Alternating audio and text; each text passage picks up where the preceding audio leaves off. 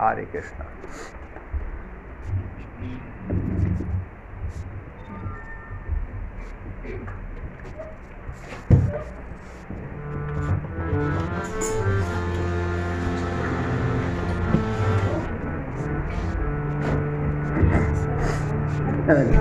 जायो रा जायो राधा जायो कौन जाती Hare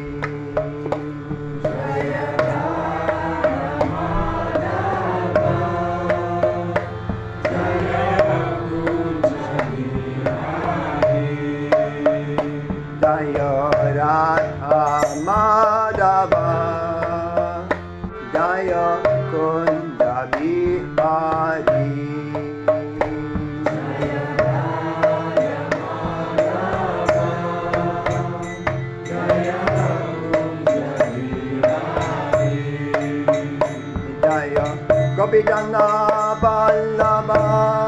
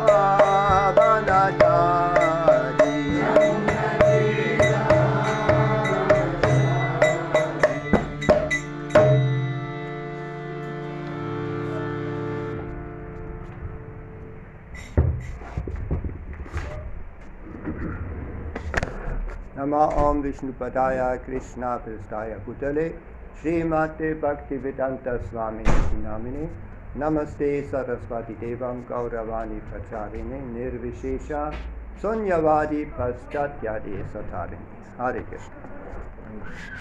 So, jetzt muss ich erstmal schauen. Ich fange ja nun gleich an zu sprechen. Wer, verspricht, wer versteht überhaupt, was ich sage? Ich meine rein sprachlich. Ich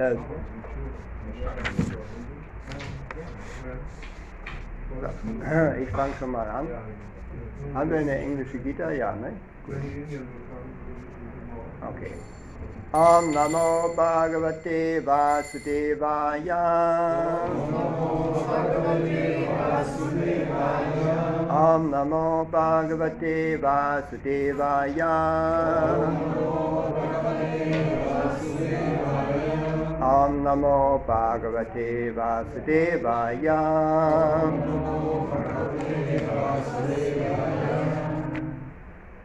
Bhagavad Gita, Kapitel 8, Vers 3. 8.3 Sri Bhagavanu Vacha Aksharang Brahma Paramang Svabhavotyatmam Uchyate Bhutavavottavakaro Visarga Karma Sangita Übersetzung von His Divine Grace A.C. Bhaktivedanta Swami Srila Prabhupada.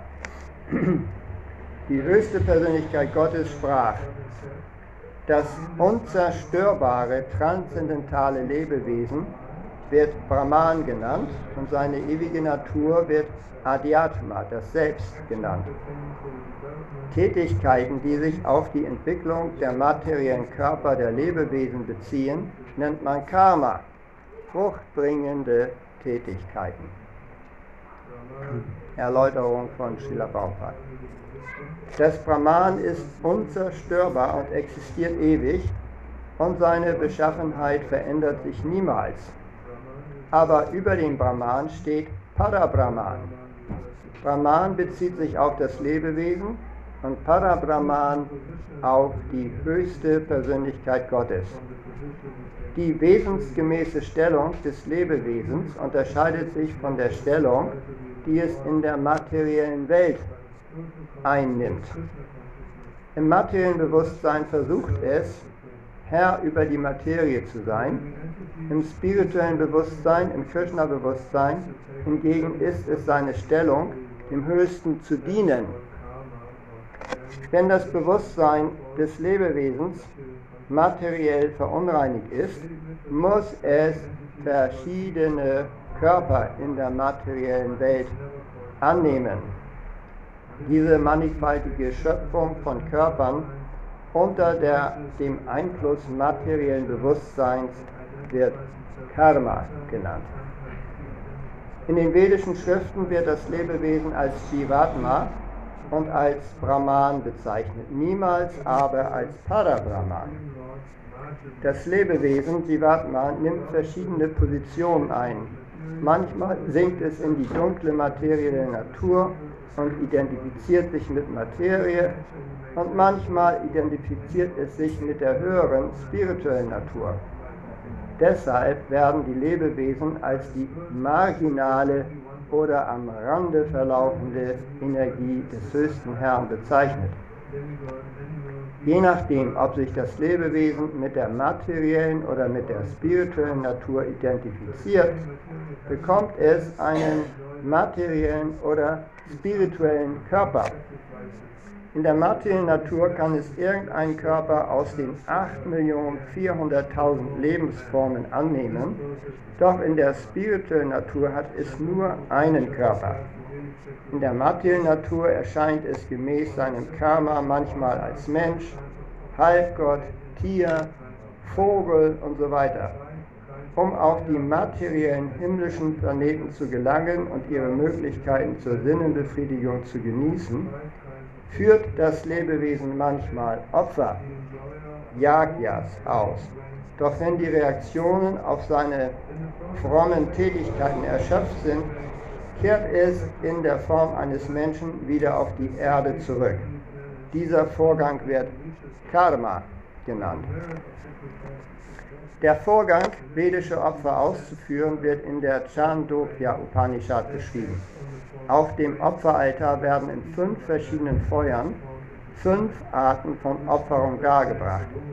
Die fünf Feuer symbolisieren die himmlischen Planeten, die Wolke und die Erde sowie Mann und Frau. Und die fünf Arten von Opferdarbringungen sind Glaube der Genießer auf dem Mond, Regen, Getreide und Samen. Bei diesem Vorgang vollzieht das Lebewesen bestimmte Opfer, um auf bestimmte himmlische Planeten erhoben zu werden, die es in der Folge auch erreicht. Wenn die Verdienste der Opferdarbringung erschöpft sind, kehrt das Lebewesen in Form von Regen auf die Erde zurück und nimmt die Form von Getreide an. Das Getreide wird von einem Mann gegessen und in Samen umgewandelt. Der Same befruchtet eine Frau und auf diese Weise bekommt das Lebewesen erneut einen menschlichen Körper, um Opfer darzubringen und so den gleichen Kreislauf zu wiederholen. Das war die Überraschung.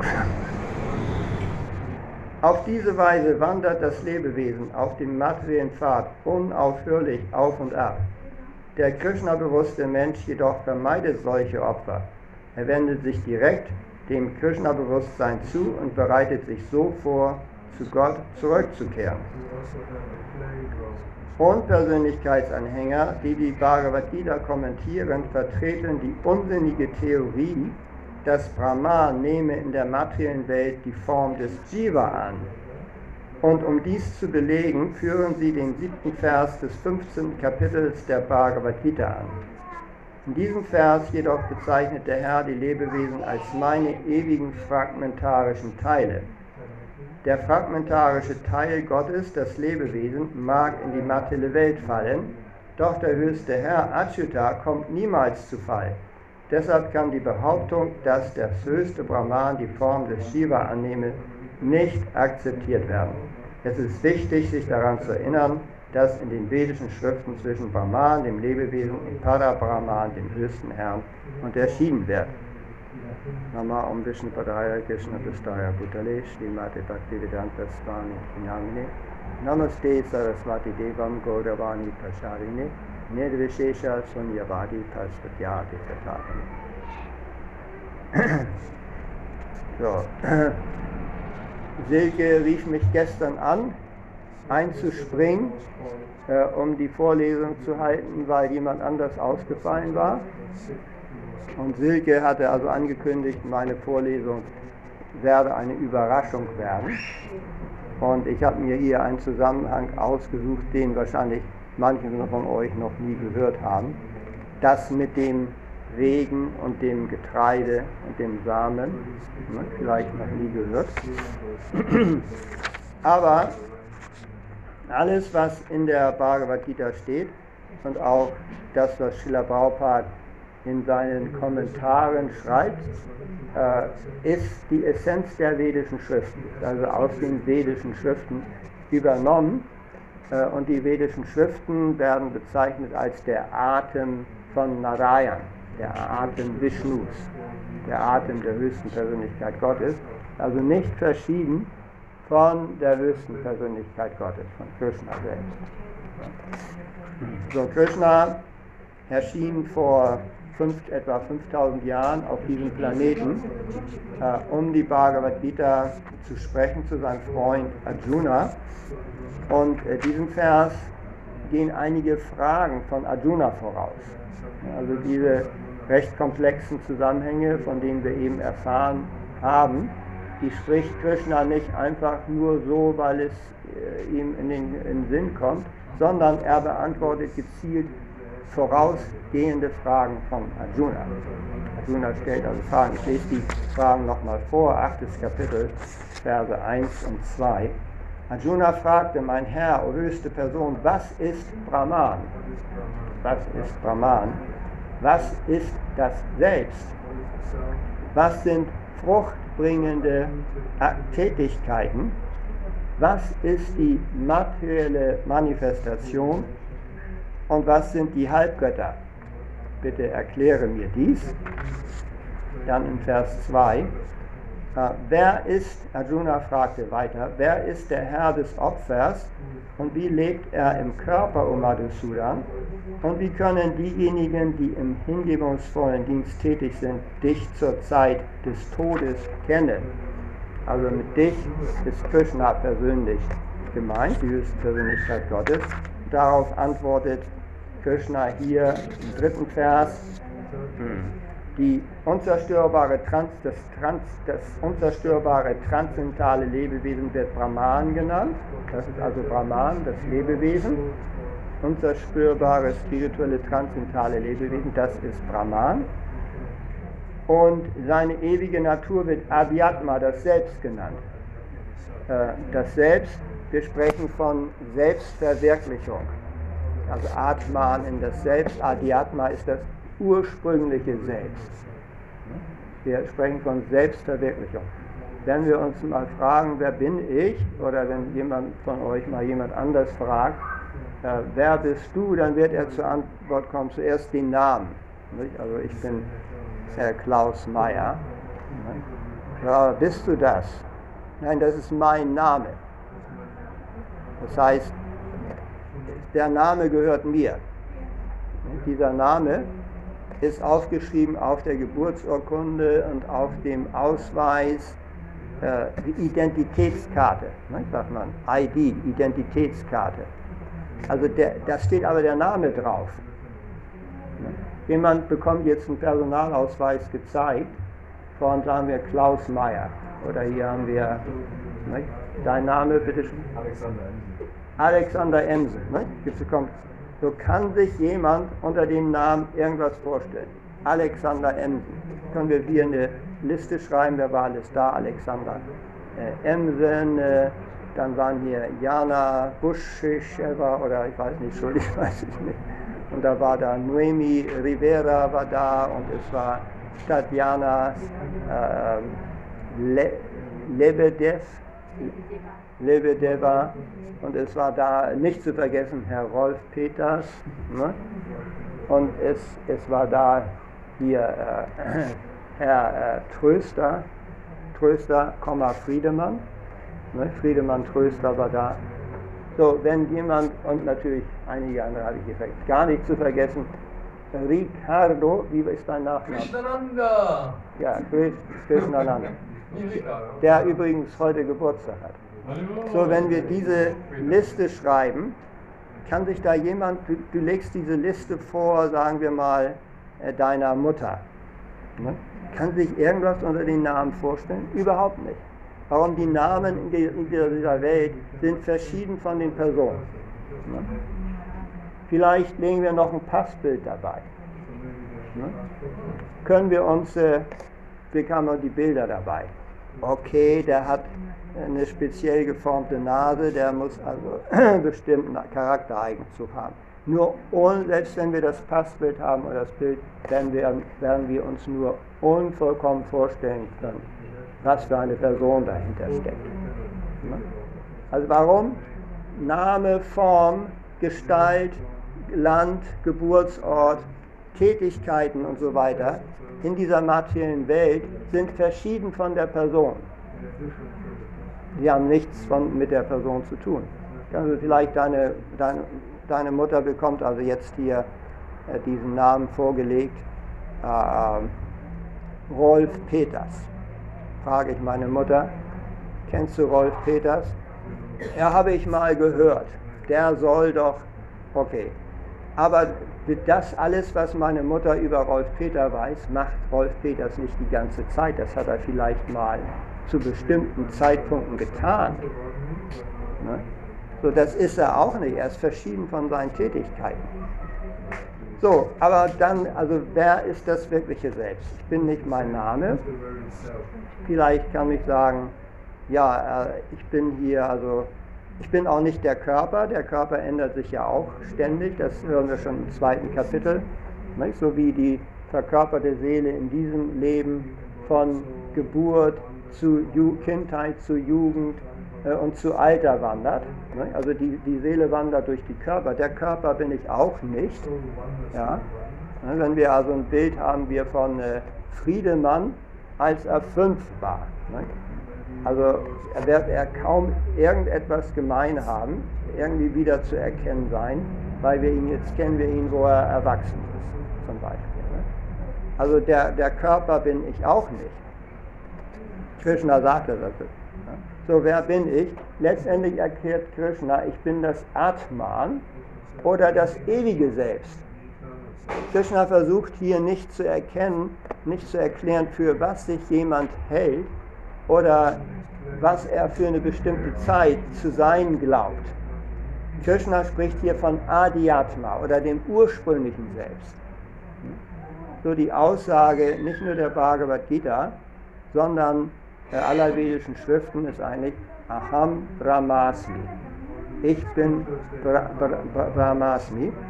Und äh, deshalb sagt Krishna, ja, hier auch das unzerstörbare, transzendentale Lebewesen wird Brahman genannt, ist also Brahman, spiritueller Qualität, genau von der gleichen spirituellen Qualität wie Krishna, die höchste Persönlichkeit Gottes.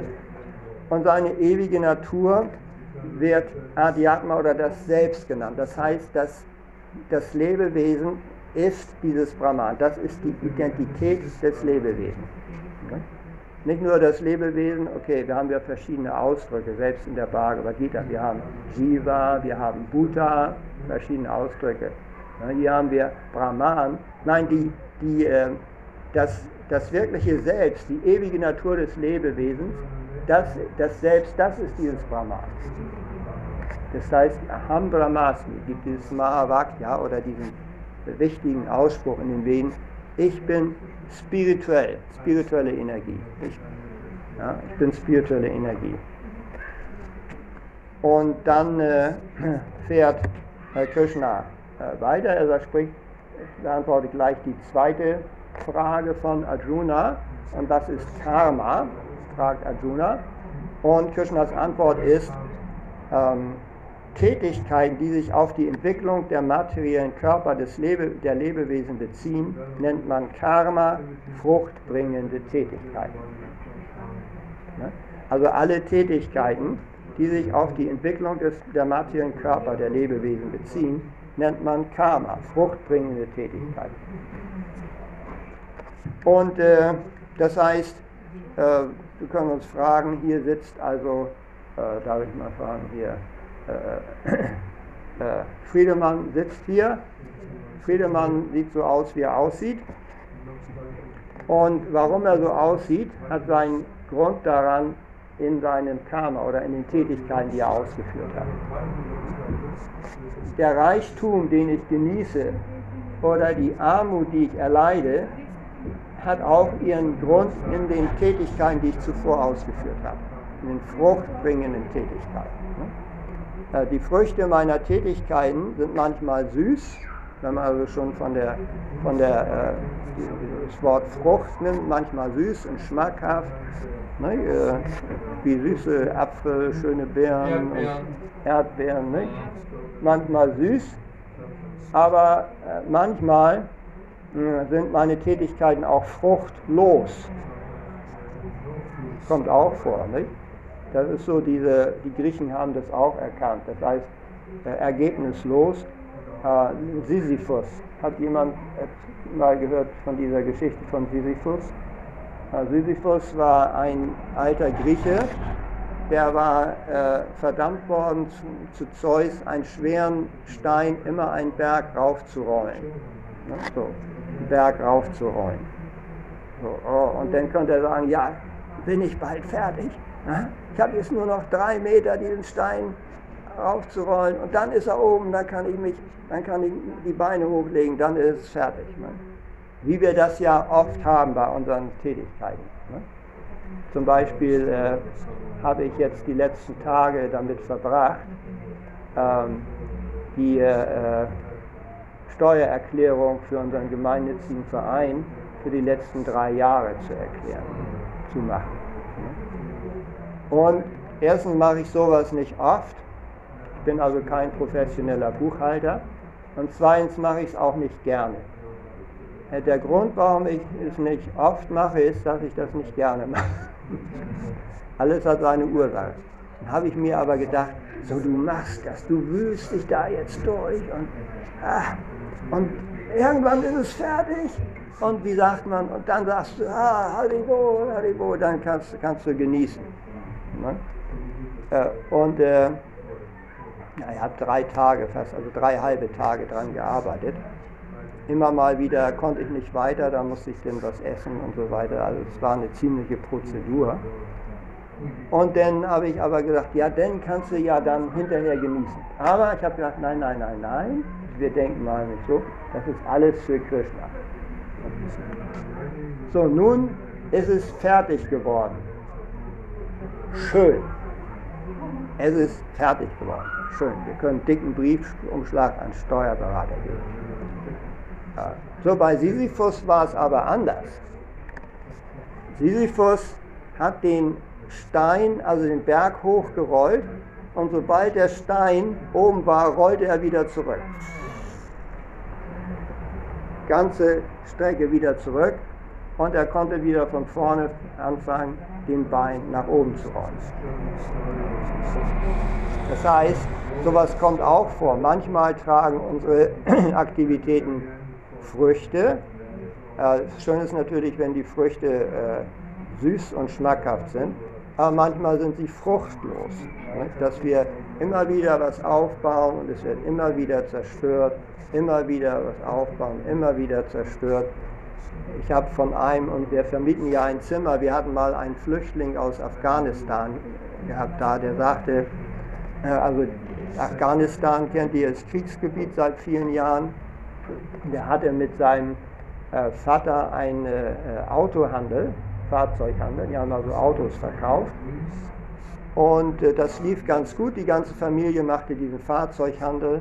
Dann kam aber dieser Krieg, dann wurde plötzlich die, die ganze Firma wurde zerschossen und zerstört. Dann haben sie es wieder aufgebaut. Dann, als gerade wieder fertig war, wurde wieder zerstört. Ne? Haben sie es wieder aufgebaut, wurde wieder kaputt gemacht. Eine Sisyphus-Arbeit. Ne? Also du bemühst dich um ein Resultat, aber du erreichst es wirklich nie. Ne? Und schließlich ist er deswegen ausgewandert. Nun ist er auch seit einigen Jahrzehnten hier in Deutschland, arbeitet in, in einer vegetarischen Gaststätte und kauft und verkauft Autos als Hobby. Also es kann passieren, es muss nicht immer, aber es gibt auch Aktivitäten, die keine Früchte haben. Oder dann gibt es auch andere Aktivitäten, die eigentlich nur Leid als Früchte haben. Äh, die haben eigentlich ein, haben ein leidvolle Resultate. Ne?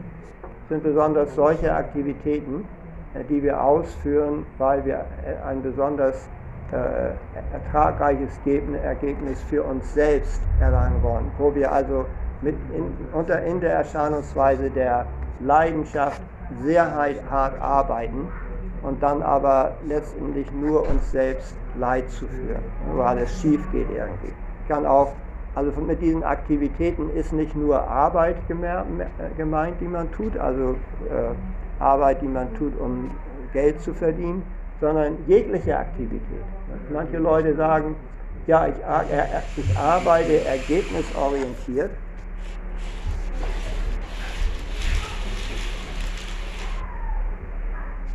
Ich arbeite ergebnisorientiert, wenn ich in die Firma gehe.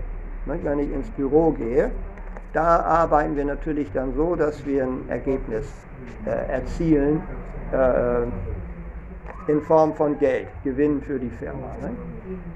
Und manche Leute denken ja, aber denn, wenn ich nach Hause gehe, alles, was ich im Privatleben tue, das hat da ja keine Resultate. Da kann ich dann ja machen, was ich will es auch, sieht man eine Werbung. Zu Hause kannst du ja machen, was du willst. Ja, aber meine äh, Tätigkeiten, die ich zu Hause ausübe, so im stillen Kämmerlein oder in meinem Privatleben, die haben genauso auch ihre Reaktionen wie die Tätigkeiten, die ich beruflich ausübe. Also das erklärt Krishna hier. Tätigkeiten, die sich auf die Entwicklung der materiellen Körper der Lebewesen beziehen, nennt man Karma fruchtbringende Tätigkeiten. Und zwar sämtliche Tätigkeiten. Ne? Angenommen, jeder, jemand isst täglich sehr viel, wird dann nach einer Zeit sein Körper sehr umfangreich entwickeln. Ne? Er wird dann dick. Wenn er äh, nicht viel isst, bleibt er dünn und so weiter. Also alle Tätigkeiten, die auf die Entwicklung der materiellen Körper äh, beziehen, auch auf das Glück und das, das Leid welches der materielle Körper erfährt, nennt sich Karma. Das ist der Fachausdruck. Das Wort Karma heißt einmal Tätigkeit, aber Tätigkeit ist nicht isoliert. Tätigkeit, äh, Karma heißt auch die Ergebnisse meiner Tätigkeit, das Resultat meiner Tätigkeit. Und es heißt auch die Ursache meiner Tätigkeit. Jede Tätigkeit, die du ausführst, hat eine Ursache. Du, warum gehst du jeden Morgen zur Arbeit? Ne? Weil du willst Geld verdienen oder willst Beruf ausüben oder was auch immer. Ne? Ja, und jede Tätigkeit, die du ausführst, hat auch eine Wirkung. Wie gesagt, eine Wirkung, die sich auf die Entwicklung des Körpers bezieht. Äh, diese Wirkung ist dann entweder äh, gar nicht vorhanden oder sie ist leidvoll oder sie ist äh, eine er, ersehnte, eine erwünschte Wirkung. Ne? Das ist Karma. So. Nun äh, äh, gibt es um äh, Resultate auf seine Tätigkeiten zu erzielen, gibt es äh, glück, glücklicherweise äh, zwei Möglichkeiten. Einmal Laudiki und einmal Ritiki. Mal gehört? Laudiki, Ritiki. Zwei Möglichkeiten, äh, Resultate auf seine Tätigkeit zu hören. Einmal ist, Laudiki bedeutet, du arbeitest. Ja, du nimmst einen Spaten, gräbst dein Land um, bestellst es oder arbeitest selbst. Das zweite ist, du betest. in, in order, also um Resultate zu erzielen, muss man entweder arbeiten oder beten. Du kannst entweder wirklich also äh, losgehen und arbeiten oder du kannst einfach nur zu Gott beten, lieber Gott, gib mir dies und gib mir das oder gib mir jenes.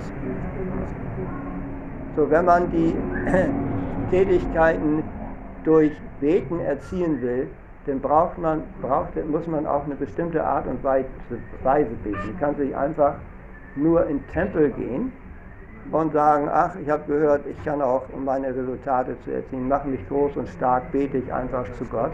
Dann fällt das alles vom Himmel. So einfach ist das nicht. Um Ergebnisse zu erzielen durch Beten, dafür gibt es die vedischen Yagya-Vorgänge. Yagya die Yagya-Vorgänge, also die, Opfer, die rituellen Opfervorgänge. Und hier beschreibt Srila Prabhupada was, also Vorgang vedische Opfer auszuführen. Ähm, fünf Feuer mit fünf Arten von Opfern, äh, die die Symbol himmlischen Planeten, die Wolken und die Erde sowie Mann und Frau repräsentieren. Und die fünf Arten von Opfer darbringen sind Glauben, Genieße auf den Mond, Regen, Getreide und Samen. Das ist also diese, eine technische Beschreibung der vedischen Opfervorgänge. Da muss man also religiöse Gebote befolgen und man braucht einen Priester, der genau weiß, wie man das macht. Also ich möchte das hier nur zusammenfassen, wie das hier gehen soll. Also die Menschen haben ein bestimmtes, wird von Krishna auch erklärt im siebten und neunten Kapitel.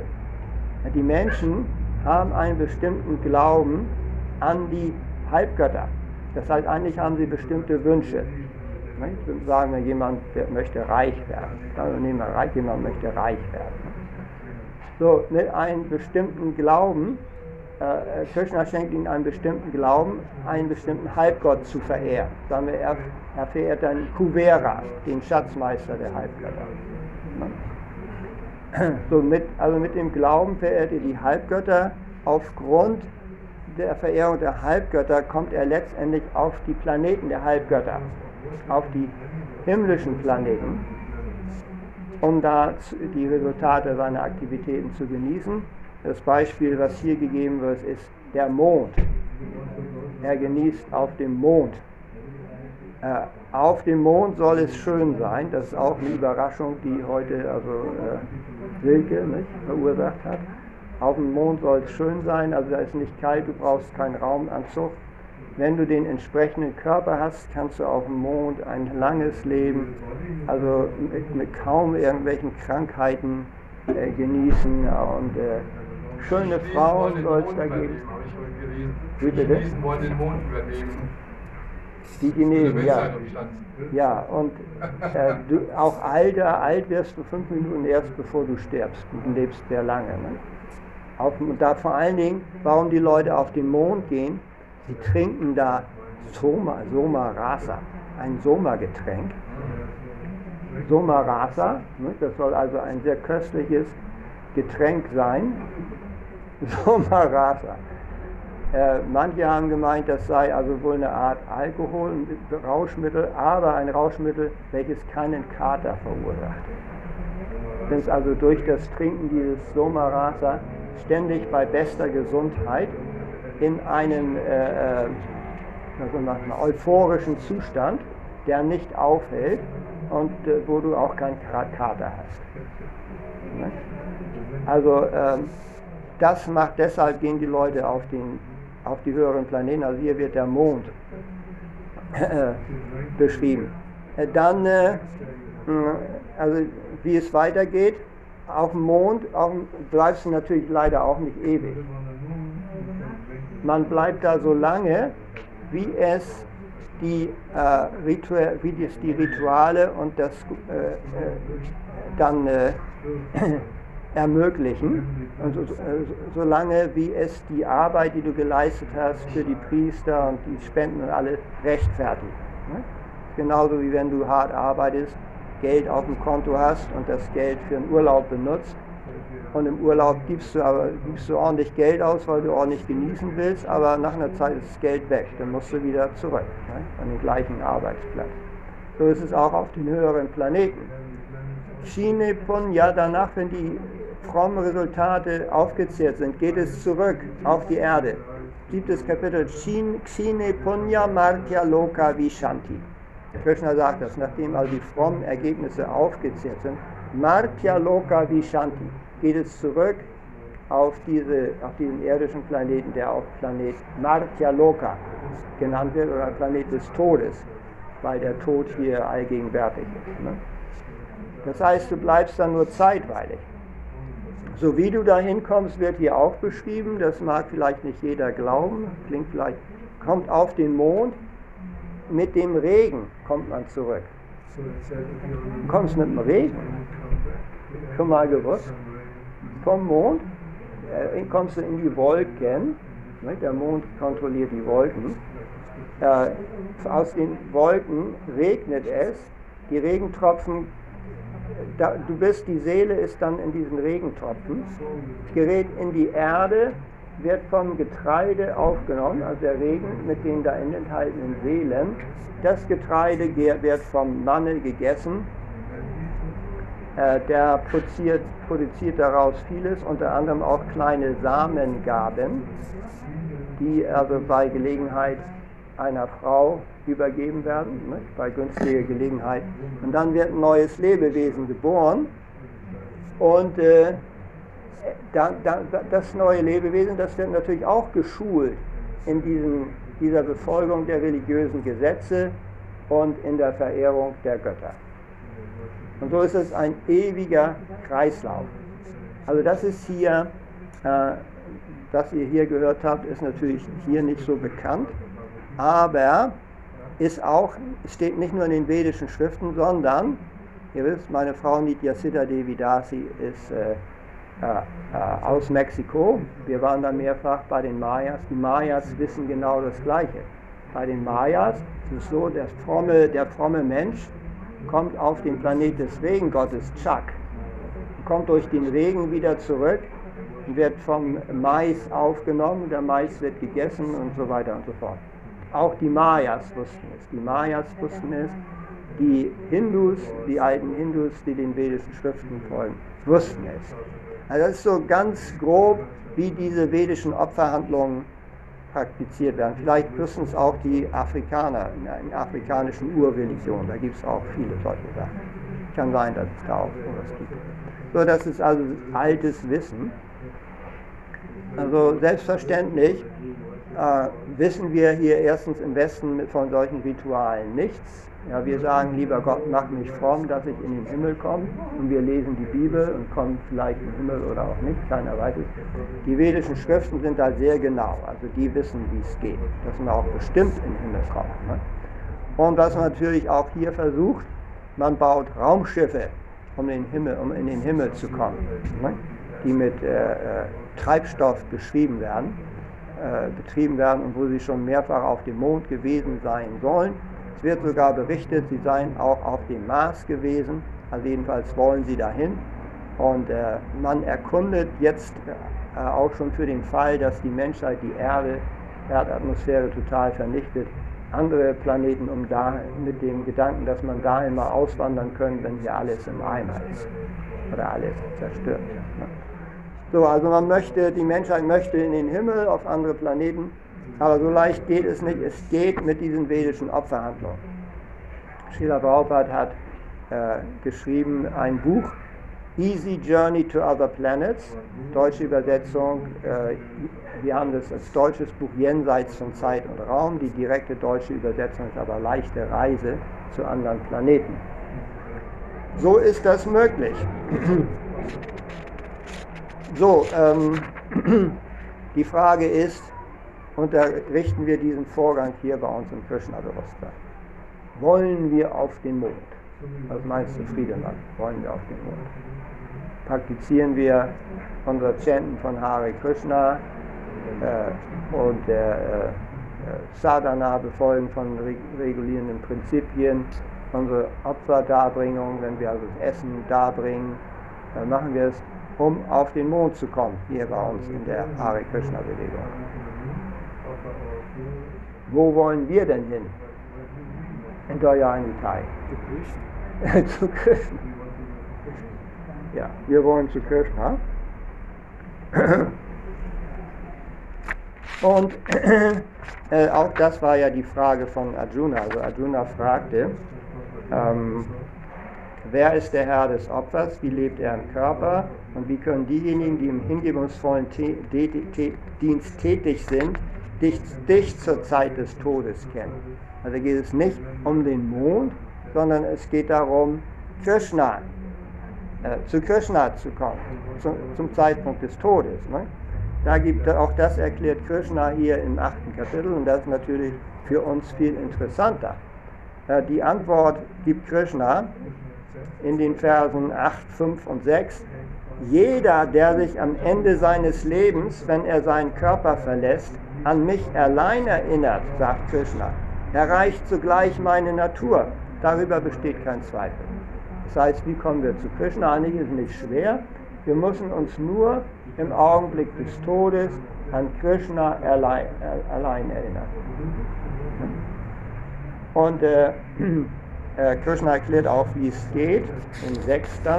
sagt er, was auch immer der Daseinszustand ist, an dem man sich erinnert, wenn man seinen Körper verlässt, O Sohn Kuntis, diesen Zustand wird man ohne Zweifel erreichen. Das heißt, denkst du im Augenblick des Todes an die Halbgötter, ne? weil dein Bewusstsein ist entsprechend geprägt. Du hast dein ganzes Leben über diese Rituale nach den Anweisungen der Wesen Schriften machst. Wirst du den Halbgötter. Also was auch immer der Daseinszustand ist, an den man sich erinnert, äh, den Zustand wird man ohne Zweifel erreichen. Und, äh, und weil das so ist, sagt Krishna im nächsten Vers, Daher, O Arjuna, solltest du immer an mich, sagt Krishna, in meiner Form als Krishna denken und zur gleichen Zeit deine vorgeschriebene Pflicht des Kämpfens erfüllen. Also Krishna sagt, mach ruhig deine Aufgaben. Äh, Arjuna ist nun zufällig ein Berufssoldat, ein Kshatriya. Aber während du arbeitest, denk an mich. Ja? Wenn du deine Tätigkeiten mir weißt, und deine, in, deinen Geist und deine Intelligenz auf mich richtest, wirst du mich ohne Zweifel erreichen. Also während wir arbeiten, sollen wir als an Krishna denken. So, wir hatten gerade eben gesprochen von Karma. Karma bedeutet, wenn ich arbeite, woran denke ich normalerweise? Wenn ich arbeite. Wie bitte? Ja, an das Resultat. Ne? Oh, wenn ich diese Steuererklärung fertig habe, dann werde ich genießen. Und wir werden so viele äh, äh, Steuerzuwendungen kriegen vom Finanzamt. All unsere Mitglieder, die Spenden geben, werden ihre Spendenbescheinigungen bekommen, werden Steuer zurückkriegen vom Finanzamt. Und ah, wir, wir werden reich, wenn wir die Steuer klären. Normalerweise denkst du an die äh, an das Resultat deiner Tätigkeit. Das ist normal. Das ist der normale Zustand. Wir sind in dieser materiellen Welt, in diesem materiellen Körper, werden wir genannt fruchtbringende Arbeiter. Oder Personen, die arbeiten oder handeln, um bestimmte Früchte zu erzielen, die wir dann später genießen können. Wir wollen möglichst süße und reife Früchte genießen als Resultate unserer Arbeit. Deshalb machen wir ja alles. Das ist unser materielles Bewusstsein. Das materielle Bewusstsein, in welchem wir die Sinne genießen wollen. Wir wollen saftige Früchte und ja, wir wollen einfach schön haben. Wir wollen nicht auf dem Fußboden schlafen, wir wollen weiche Betten, wir wollen Geld, wir wollen ja, auch mal äh, nach Teneriffa fahren, und so weiter. Ne? Wir wollen es schön, deshalb machen wir. So gesagt Krishna aber jetzt, ähm, wenn du deine Tätigkeiten mir weißt, sagt Krishna, und deinen Geist und deine Intelligenz auf mich richtest, wirst du mich ohne Zweifel erreichen. Daher, O Arjuna, solltest du immer an mich in meiner Form als Krishna denken, während du arbeitest. So, das ist unsere Aufgabe. Äh, also diese Art von Bewusstsein wird Krishna-Bewusstsein genannt. Und dieses Krishna-Bewusstsein zu erlangen, das ist unsere Aufgabe, die Srila Prabhupada uns gibt. Dafür hat er uns den Vorgang des Bhakti-Yoga gegeben, nicht den Vorgang des Karma-Yoga, sondern des Bhakti-Yoga. Bhakti-Yoga bedeutet äh, Liebe zu Krishna. Wir lieben Krishna. Ja, und diese Liebe zu Krishna ist ewiglich im Lebewesen vorhanden, aber sie schläft jetzt. So durch diesen Vorgang des Bhakti-Yoga oder Sadhana heißt das, wird diese ewige Liebe des Lebewesens zu Krishna wiedererweckt. Und wir können bei der richtigen Praxis dieses äh, Vorganges tatsächlich ständig an Krishna denken. Also nicht, wenn wir arbeiten, dann äh, wann, wann, kommt, wann, wann wird das endlich fertig, wann kriegt das Resultat endlich, sondern wie stellt es Krishna zufrieden? Ne?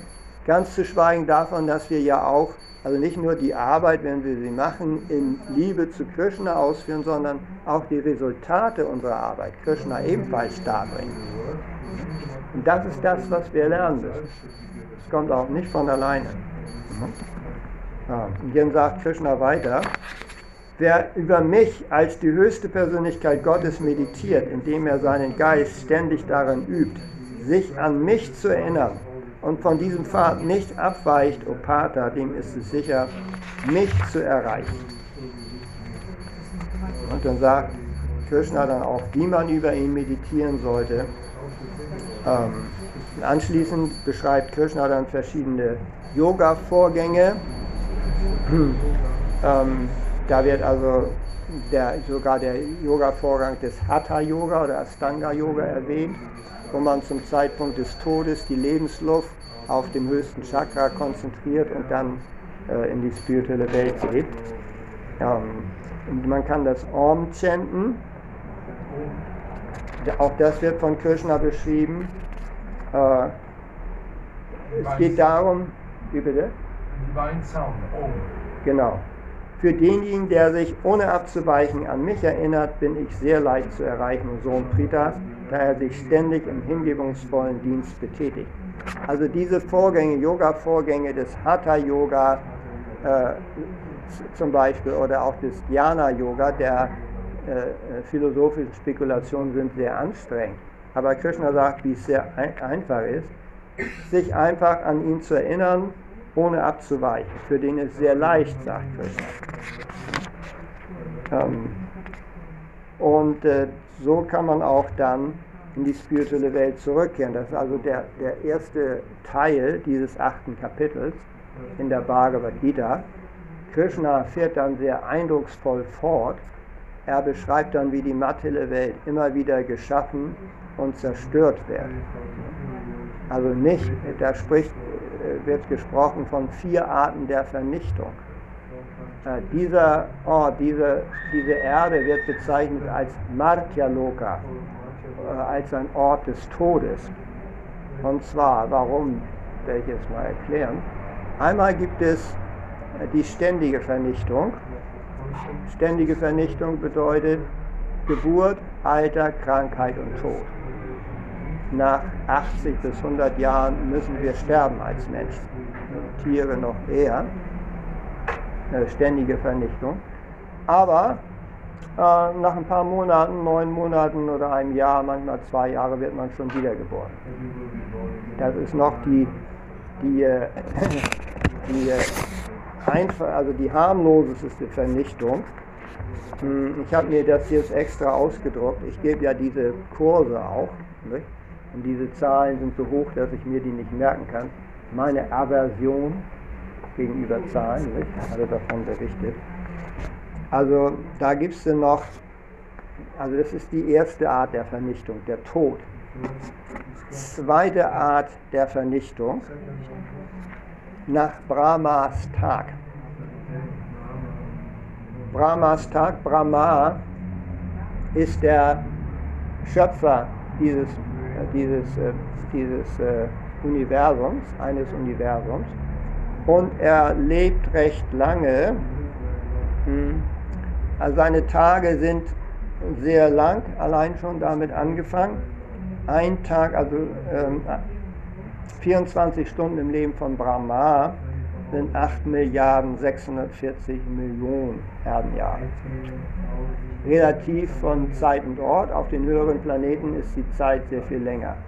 Brahma lebt 8, Millionen 640, 8 Milliarden 640 Millionen Jahre. Also 12 Stunden einen Tag, das wären dann 4 Milliarden 320 äh, Millionen Jahre.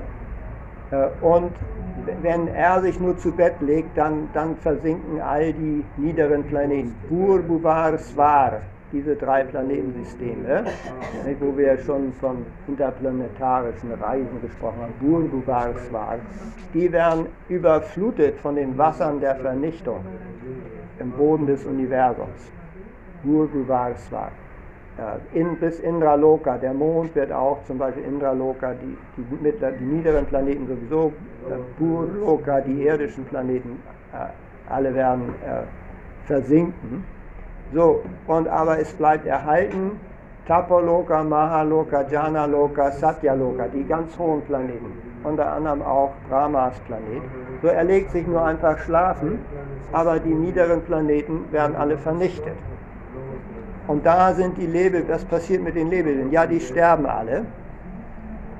Und die bleiben dann für den gleichen Zeitraum, wie sie manifestiert waren, wo sie verschiedene Lebensformen im Universum angenommen haben, unmanifestiert. Das ist ebenfalls eine Zeit von 4 Milliarden 320 Millionen Jahren. Sind wir alle unmanifestiert? Wie soll man sich das vorstellen, diesen unmanifestierten Zustand? Äh, de facto existieren wir dann nicht. Aber die Seele ist ja ewig, das heißt, die Seele stirbt nicht. Die Seele ist in einem Tiefschlaf. Sondern das Bewusstsein ist in einer Art Vollnarkose. Die Seelen merken nicht, dass sie nicht existieren. Sie merken nicht, dass sie existieren. Sie merken nicht, dass sie existieren. Das ist eine Art Vollnarkose. Wie manchmal haben wir auch Tiefschlaf oder Vollnarkose, du bist einfach weg. Auch keine Träume, nichts. Und das für 4 Milliarden 320 Millionen Jahre. Das ist die zweite Dann kommst du wieder. Dann kommst du wieder. Nicht eine Neuschöpfung. Brahma wacht einfach auf. auf. Die Lebewesen kommen wieder. Die äh, Planeten werden, das Wasser der Vernichtung geht zurück. Und die Lebewesen siedeln sich da wieder an und fangen da an, wo sie aufgehört haben. Mit dem Karma, das immer noch, also dem Schicksal, das immer noch gespeichert ist. So, jetzt Brahma lebt 100 solcher Jahre. Das sind dann also äh, 311 mhm, Billionen 40 Milliarden Jahre. So lange lebt Brahma. Nicht? Also 360 Tage hat sein Jahr. Dann also insgesamt 311 Billionen 40 Milliarden Jahre. Äh, und dann stirbt auch Brahma. Dann wird das gesamte Universum also sogar Jana Loka, Tapa Loka, Maha Loka, Satya Loka, die höheren Planeten, geht alles in den, in den Körper von Mahavishnu ein, ist unmanifestiert für die gleiche Zeit, nämlich 311 Billionen 40 Milliarden Jahre. Die Lebewesen sind dann wieder in diesem Tiefschlaf und nach, nach 100, nach also der gleichen Zeit, wie Brahma lebt, kommt, kommt ein neuer Brahma. Das Universum wird wieder, äh, strömt wieder aus aus dem Körper von Mahavishnu und alles geht wieder von vorne los. Die Lebewesen mit dem gleichen Karma von der vorherigen Schöpfung. Also das nennt sich dann eine Neuschöpfung. Also eine Schöpfung, dann findet Zeit eine Haltung, dann Zerstörung und dann die große Pause von 311 Billionen 40 Milliarden Jahren. Da sind die Lebewesen wieder knocked out. Die wissen nicht, dass sie existieren.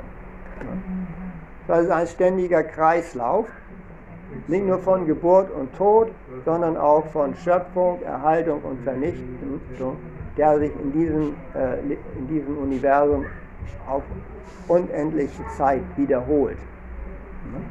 Also ist, äh, diese, soweit sagt Krishna, diese, Material-Energie ist ebenfalls ewig. So, aber der einfache Vorgang des Bhakti-Yoga ja, führt dazu, dass man sich aus diesem Kreislauf der Geburten und Tode befreit.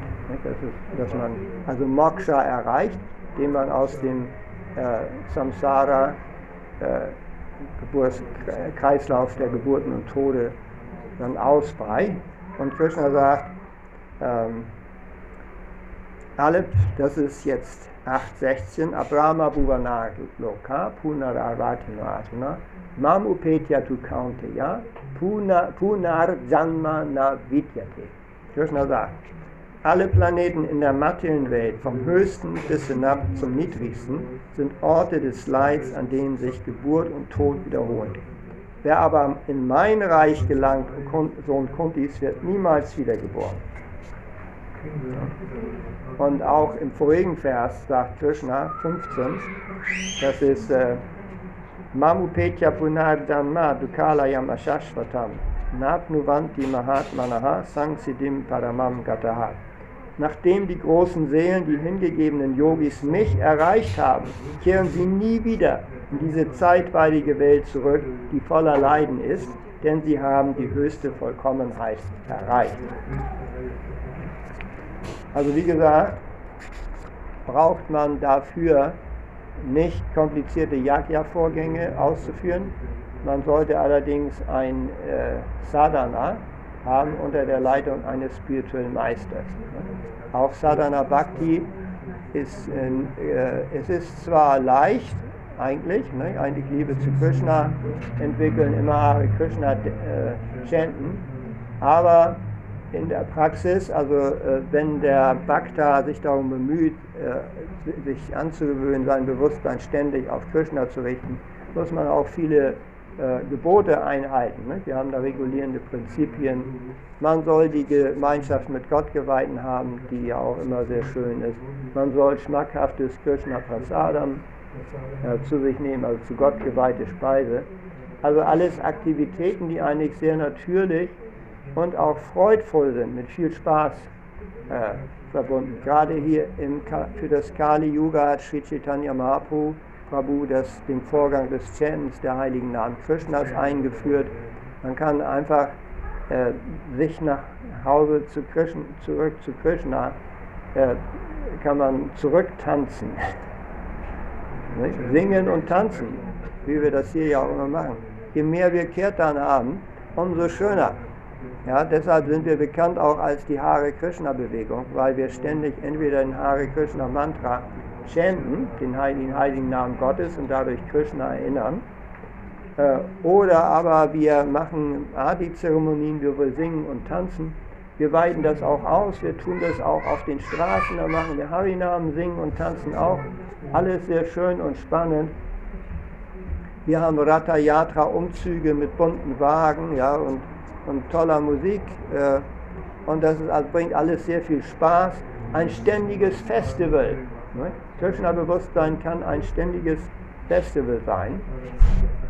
Man muss einfach nur ähm, die Qualität seiner Handlungen überdenken. Ne? Man muss einfach das, was man tut, in Verbindung mit Krishna äh, bringen und solche Dinge unterlassen, die einen stark ablenken von vom spirituellen Ziel des Lebens und äh, andere Handlungen aber fördern, die zur Erinnerung äh, des Ziels des Lebens äh, führen. Also es ist einfach, man muss auch nicht von heute auf morgen gehen. Äh, wir machen das also über Jahrzehnte, ein ganzes Leben nach Möglichkeit. Ne? Ähm, aber selbst manche Leute haben auch schon im vorherigen Leben Krishna-Bewusstsein praktiziert und kommen hier also mit einem sehr fortgeschrittenen Bewusstsein und sagen dann, ach ja, das ist ja genau das, was ich immer wollte. Ne? Also ähm, ja, so, also das ist unser Vorgang.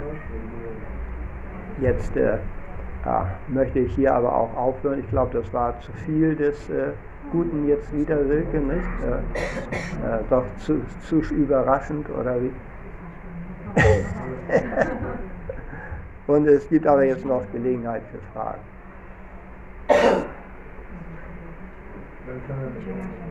Ja, ja. So, das hieß ja, dass die Seele kommt mit dem Regen runter und wird dann von dem Getreide genommen und gegessen und so weiter. Ja, ja. Diese Frage habe ich mal gestellt, weil eigentlich klingt das ein bisschen, bisschen, äh, bisschen einfach. Ja. Mhm. Naiv würde ich sagen. Mhm, mh. Weil eigentlich ist die Seele ja unabhängig von irgendwelchen materiellen Substanzen. Eigentlich heißt es ja, die Seele ist, verlässt den Körper und schwebt dann in einem unmanifestierten Zustand. Ja. Und wenn da die, jemand ein Kind zeugt, dann geht sie einfach so rein. Genau. Warum ist diese Beschreibung so, so gemacht worden? Deshalb diese Frage. Ja, also Krishna sagt ja äh, in diesem Vers 15.7, der hier auch angeführt wurde, Mama Evangsho Jiva Loke Jiva Bhuta Sanatana Mana Shastan Indriyani Prakriti Stani Kashyati. Ne? Das heißt, diese die Jiva Bhuta, sagt Krishna. Jiva Bhuta bedeutet die verkörperte Seele. Das heißt, die Seele ist in dieser materiellen Welt niemals ohne Körper. Sie sind verkörpert. Sie ist immer umgeben also erstmal mit Bewusstsein, dann auch mit einem grobschäftlichen Körper. Und äh, äh, ja, also da haben wir dies einmal gehört, also wo das Lebewesen dann praktisch von einem, Regentropfen umgeben ist, erstmal den Feinstaub, den Körper, dann auch Regentropfen, dann, dann also von dem Maiskorn dann umgeben ist, weil das Lebewesen ständig Schutz sucht in irgendwelchen materiellen Substanzen. Das ist dieses bedingte Lebewesen. Ähm, das andere, was du sagtest, das Lebewesen schwebt. Ähm, ja, so ein Regentropfen oder ein Getreidekorn ist natürlich nicht der permanente Aufenthaltsort für das Lebewesen. Ne? Das will dann nicht, das will einen menschlichen Körper haben wartet darauf, in einen Körper einzusteigen, wo es dann sein Karma, sein menschliches Karma auch verwirklichen kann. Ne? Heißt, menschliche Seele im Regentropfen, nicht der Idealzustand, es wartet da schon eben, wie du sagtest. Ja. Ist das nicht einfach ein Bild, ein Bild, was nicht wirklich das eine Art, um das zu beschreiben, aber nicht in Wirklichkeit ist es nur ein, ein, ein Hilfsmittel, das zu beschreiben. Weil eigentlich, äh, wenn, jetzt, wenn jetzt jemand kein Getreide ist, als Mann kann er trotzdem hinzeugen. Ähm, wir haben das besprochen mal in dem Kurs. Was ist, wenn nun jemand kein Getreide isst? Wird er dann impotent? In Japan essen die Reis. Ja, Reis ist ja auch Getreide. Und in, in Mexiko essen die Mais. Die kennen da nicht Weizen. Die essen Mais. Mais ist aber auch Getreide. Ja. Es ist so, dass Leute, die kein Getreide essen, ähm, die leben im Allgemeinen im Zölibat. Entschuldigung, können Sie bitte jetzt gesagt Ich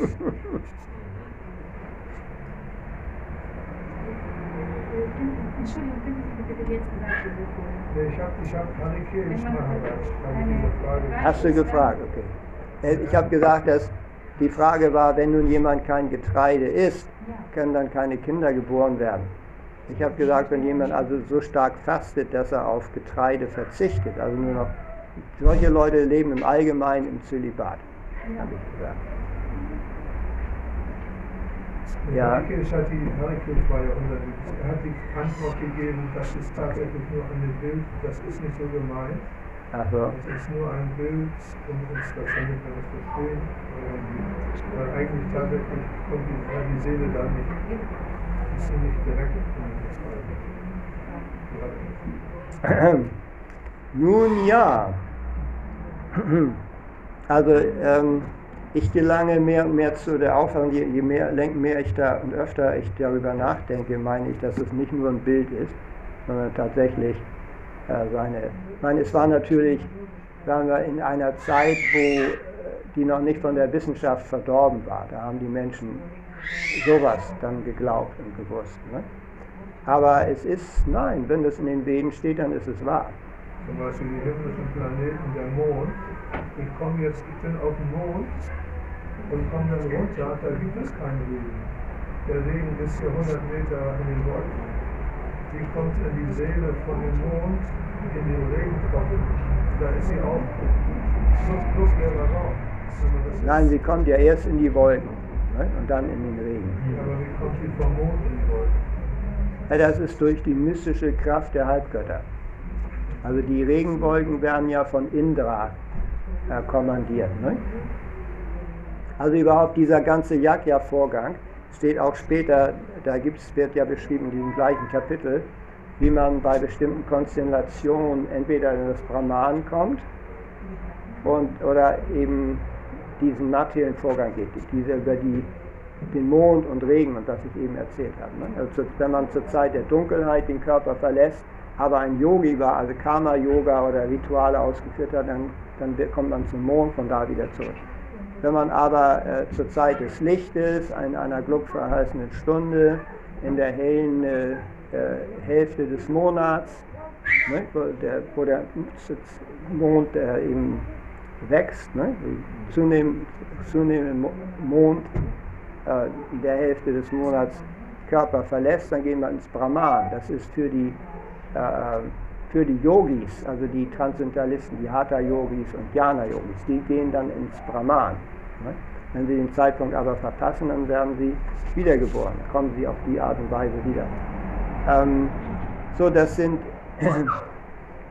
mechanische äh, Anweisungen, mechanische Rituale, ähm, die, die aber wahr sind, sonst hätte Krishna das auch nicht beschrieben. Das ist eben für den Karma Kanda, Jnana Kanda und Jnana Kanda Pfad und äh, Hatha Yoga Pfad. Ne? Aber Krishna sagt, am Ende des achten Kapitels, ich fasse das nochmal zusammen, oder ich sage Krishna, die, die Bhakti-Yogis oder meine Bhaktas, die brauchen sich um keinen dieser Pfade zu kümmern. Äh, und dann sagt Krishna in 8,28, jemand, der sich dem Pfad des hingebungsvollen Dienstes zuwendet, ist nicht der Ergebnisse beraubt, die man erhält, wenn man die Veden studiert, Opfer darbringt, sich Entsagungen auferlegt, Spenden gibt oder philosophischen und fruchtbringenden Tätigkeiten nachgeht. Einfach dadurch, dass er hingebungsvollen Dienst ausführt, erreicht er dies alles und am Ende gelangt er in das höchste ewige Reich. Also warum hätte Krishna das, das alles erklärt, wenn es einfach nur Märchen sei? Ich meine, es ist wahr, dass die Menschen damals, also vor 5000 Jahren oder bevor die Wissenschaft eben so zulegte, in, in einer, diese, diese, Wert, diese Vorstellung hatten, in dieser äh, Lebens, diese Lebensauffassung hatten. Ne? Das war deren Welt, sagen wir mal. Heute ist unser, unsere, unsere Weltsicht ja wissenschaftlich geprägt. Aber das bedeutet nicht, also wenn man da ein bisschen äh, überlegt, studiert und äh, bedeutet das nicht, dass die alte Weltsicht falsch ist. Das ist eine ganzheitliche kosmologische Weltsicht. Und die heutige wissenschaftliche Weltsicht ist, äh, wie sagt man das, eben ja, ein bisschen empirisch geprägt. Ne? Aber hat auch ihre Nachteile. Also was Wissenschaftler sagen, ist auch nicht ewig wahr. Wird häufig immer wieder belegt. Vor allen Dingen das, was die Wissenschaftlerschaft uns beibringt, führt ja nicht zur Entwicklung von Gottesbewusstsein. Nichts damit zu tun. Eher entsteht das Gegenteil, nämlich weitere Verstrickung in die materielle Welt, während das, was uns die vedischen Schriften uns vermitteln, führt zur Entwicklung äh, von Gottesbewusstsein. Und letztlich dahin, dass man Moksha erreicht oder die materielle Welt äh, verlässt.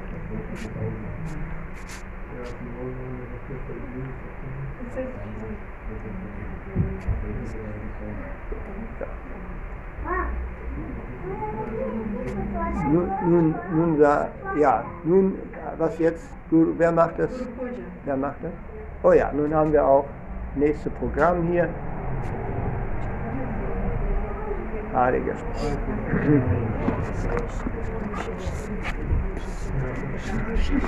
Okay.